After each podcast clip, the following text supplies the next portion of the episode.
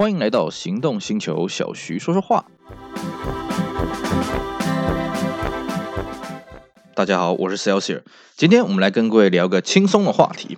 我来跟各位分享一下我这几年玩车呢，在卖车买车遇到的有趣的故事。其实啊，我这一路以来我都是不买新车的啊。一方面因为穷嘛，对不对啊？赚的钱不够多啦，能力不够。二方面就是什么呢？因为呢，我觉得老车呢玩起来比较有味道啊。当然这是自我安慰了啊。如果说今天我真的有钱，我是我是中川归一的话，那我当然也是 Bugatti、McLaren 啊，一台接着一台来了啊。当然了，这个在他们卡通里面好像没有这两个品牌来车啊，因为那个时候好像这两个品牌还不是很红啊。好了，这玩笑归玩笑了啊。对我来讲，其实我很 enjoy 哦，这种买车跟卖车的过程。为什么呢？当然，我们之前的节目有跟各位讲到这个买车卖车的一些技巧，还有一些甘苦谈呐。虽然说买车卖车的过程是有它非常辛苦的一面，可是呢，其实，在过程当中你也会得到很多。简而言之，就是说你会遇到很多不同样的人，然后这些人呢，合得则来，不合则去了。以我们的经验来说啊，其实大部分我们在买卖中古车的时候。大部分人都是跟你三行文啊，啊，就是啊，一手女用车没少跑，大概就是这样子。就是说，不管你是买车或是卖车，你在买车的时候，他就跟你讲啊，车子就是这样啊，这个车子很漂亮啊，你自己看啊什么的。那你在卖车的时候，人家就会说啊，这个车价可以便宜多少啊？这个车有没有代修啊什么的。你说真的能够跟你聊到深一点的，哎，这个车子怎样怎样怎样怎样的哦，其实这种人很少。可是反过来，正因为如此啊，当你遇到这样子的人，哎，你会觉得很有趣。那另外是什么呢？其实每一台车它都有一个故事，每一个卖方它都有个故事。你在买卖的过程当中，你会接触到这样的故事，我觉得这是非常有趣的。不管车子有没有卖掉了，我觉得光是这些人生体验的增加，我觉得就很值得了。好，我们今天呢就来花点时间跟大家聊一聊呢，呃，我这几年遇到一些我印象比较深刻的这个买卖车的这个故事啊，蛮好玩的啊。那我首先呢，第一个会让我想到的是我当年我一台 Premium 啊，这个买卖的事情很好玩。那是一台那个手排的 Premium 啊，因为那个时候我想要玩手排车嘛，我就去呃找了一台啊。那那一台它很特别，我敢说了哦，当时它是全台湾最独一无二的 Premium 手排车。为什么？因为它是双色的。各位你想一想啊，Premium 有出过双色吗？哎，真的有。Premium 的那个时候啊，因为它刚推出来的时候，它的车壳和它的配备真的跟 Safiro 差太远了，所以那时候和泰搞了一个精装车，叫做 Grandi。哦，你去看那个前车门的中间，它会写个贴纸 G R A N D E，然后呢，它是双色，它主要是我记得没错的话是上绿下灰，或者是上银下灰啊，好像就是这两种搭配。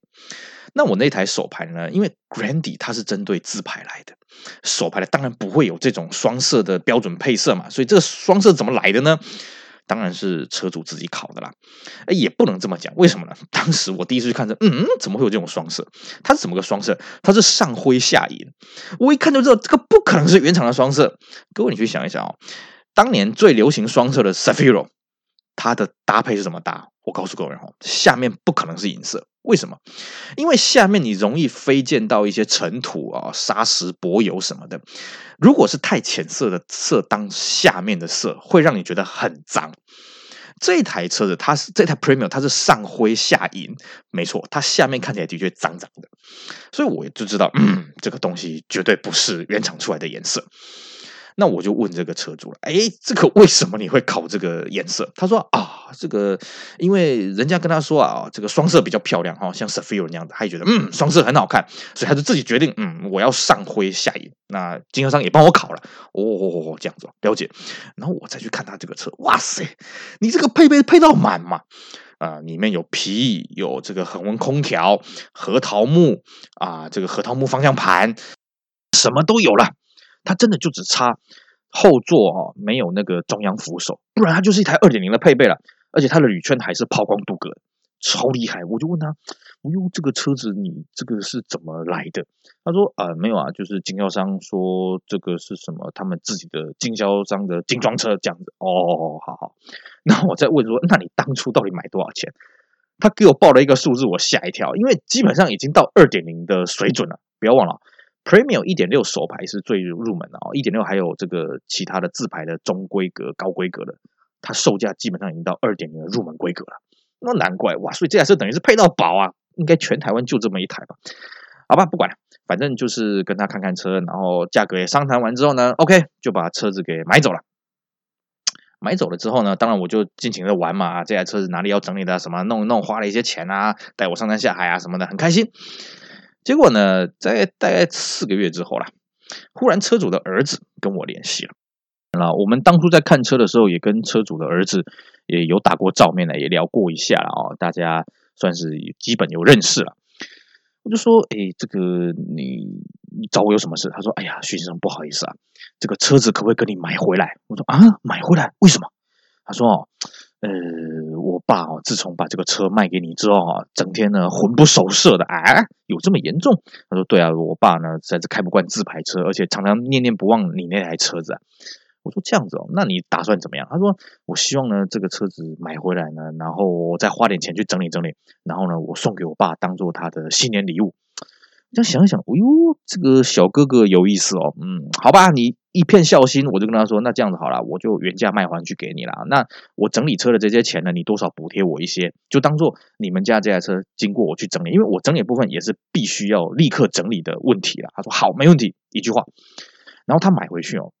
他把整车重新烤漆，内装重新弄，然后把我还没做完的，我建议他做的事情全部都弄了。我记得他大概花了十万，然后呢，他再找一天送回去给他爸，给他当个惊喜。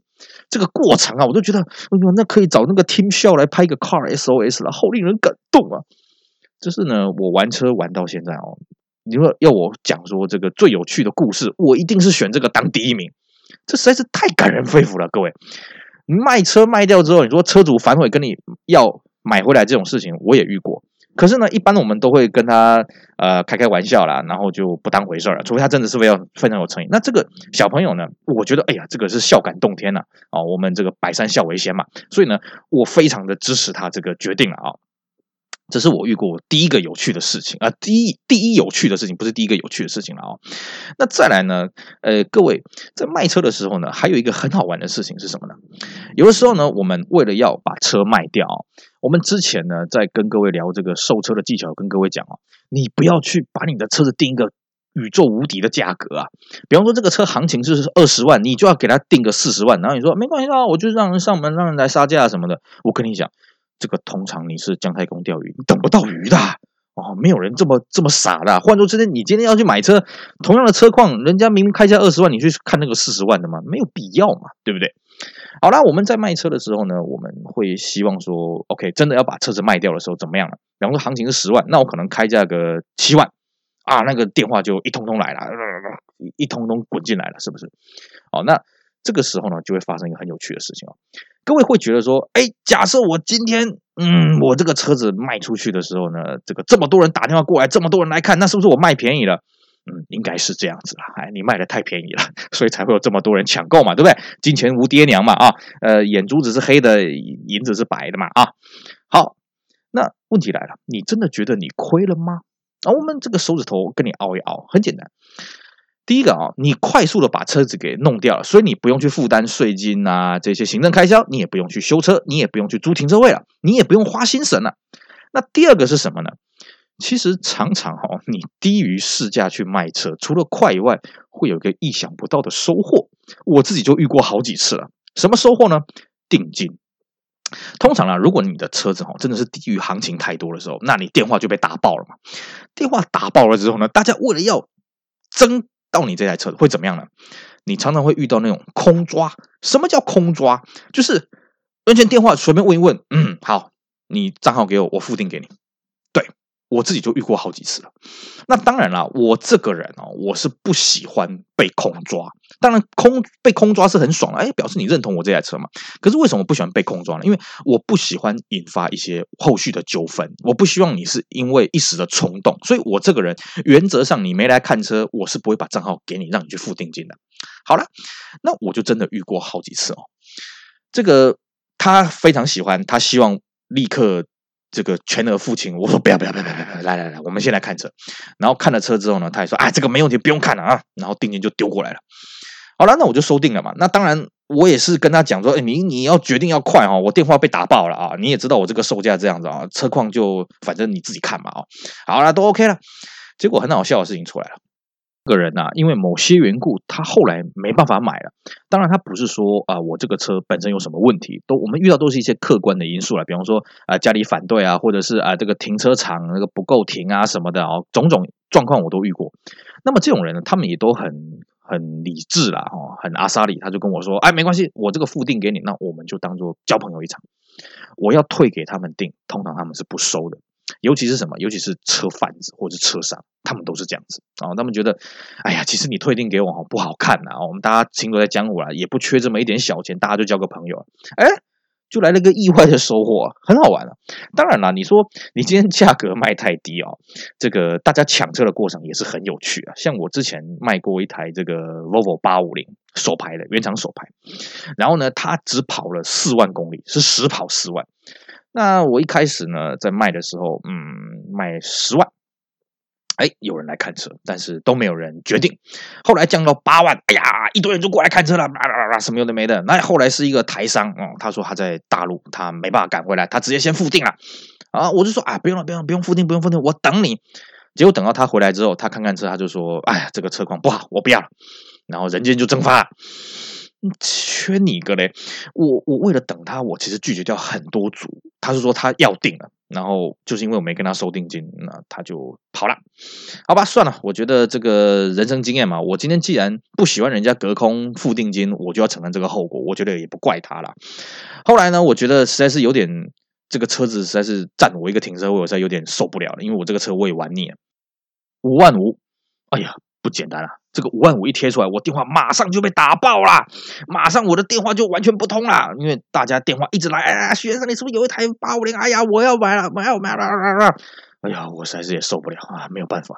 然后呢，没多久，我一个身边的朋友就说：“哎，够了，够了，够了，下架，下架啊！这个我要了，我马上去，我马上去啊！你就不要再去接电话，不要去接什么定金了啊！马上去。”我说：“好好，来来，你来，你来。”然后呢，这个后来当场就。大概十分钟之后，他就现场付付现给我了，然后我就说 OK，好，那就就就这样子啊，你轻松我也轻松。结果呢，等到我开始在回电话的时候呢，又一堆电话，我还来不及下降，又一堆电话打进来，我就跟他说啊，不好意思啊，各位啊、这个车子已经卖了，车子已经卖了。那大部分人当然说啊，恭喜恭喜恭喜。可是呢，还是有存在这么一些人呐、啊，不死心啊。他就跟我讲，学生没关系，我排队啊，然后开始了。好去好玩的事情就来了，我排队，我排第几个？我说呃，好吧，如果这个车主他反悔了之后呢，那你就排第一个啊，好，没问题，没问题，没问题。然后呢，没多久又一通，我排第几个？我说嗯，前面已经有排过，没问题，我排第二个，那那那第三个，第四个。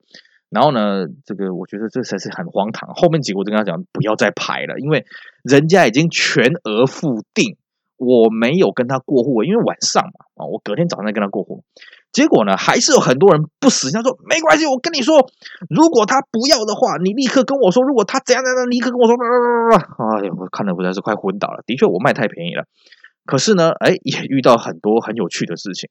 然后每个都跟我说：“没关系，我等，我全额付给你，我我加价。”真的，我真的还有一次遇到说，人家开始拼价格。这个真是很荒唐，我就说，我今天我的标价是在这里，我就是在这里卖，我不是为了让大家戏强哦，我去加价卖，我从中渔利。虽然说从中渔利这样子，人家也不能怪我，因为这是你情我愿，可是这不是我的 style 啊。总之啊，这个如果你低于你的售价去卖车呢，其实。会有很多你意想不到的。当然，你说钱会不会少拿？一定多多少少了。可是这个过程会非常有趣，而且我们讲了长远以观。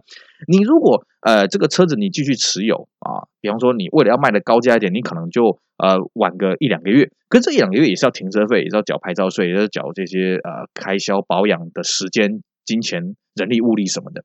你不一定真的划得来了。反而是什么？你去享受众星拱月。哎呀，一堆人来跟你抢着要，嗯嗯嗯，很好。而且还有一个啊，当你今天售价是低于市价的时候，其实你的车况如果真的有一些比较复杂的问题的时候，人家也不会怪你啊。为什么？一分钱一分货嘛，你还跟我讲什么？对不对？市价十万块的东西，我卖你五万块，你改天跑过来跟我说，哎呀，你这个车子这个这个什么这边坏那边坏了，你自己要看清楚啊，对不对？而且我低于市价嘛，如果说你真的要用。市价的标准来跟我要求的话，那你就用市价跟我买，我把这些问题修好不就得了吗？对不对？所以啦，其实卖车的这个有趣的事情非常的多啦。我相信各位呢，你自己在买卖车的过程当中也会遇到一些很有趣的事情了啊、那我们今天呢，就是因为时间因素呢，只能跟大家讲这两个小故事了啊。这个未来呢，如果还有机会的话，还会根据。继续跟各位谈更多，哎，我当初在买卖车的这些有趣的故事啊、那各位，我也是建议你啊，如果你有这些有趣的故事的话，不妨啊放到网上跟大家分享哦，这都是很有趣的内容。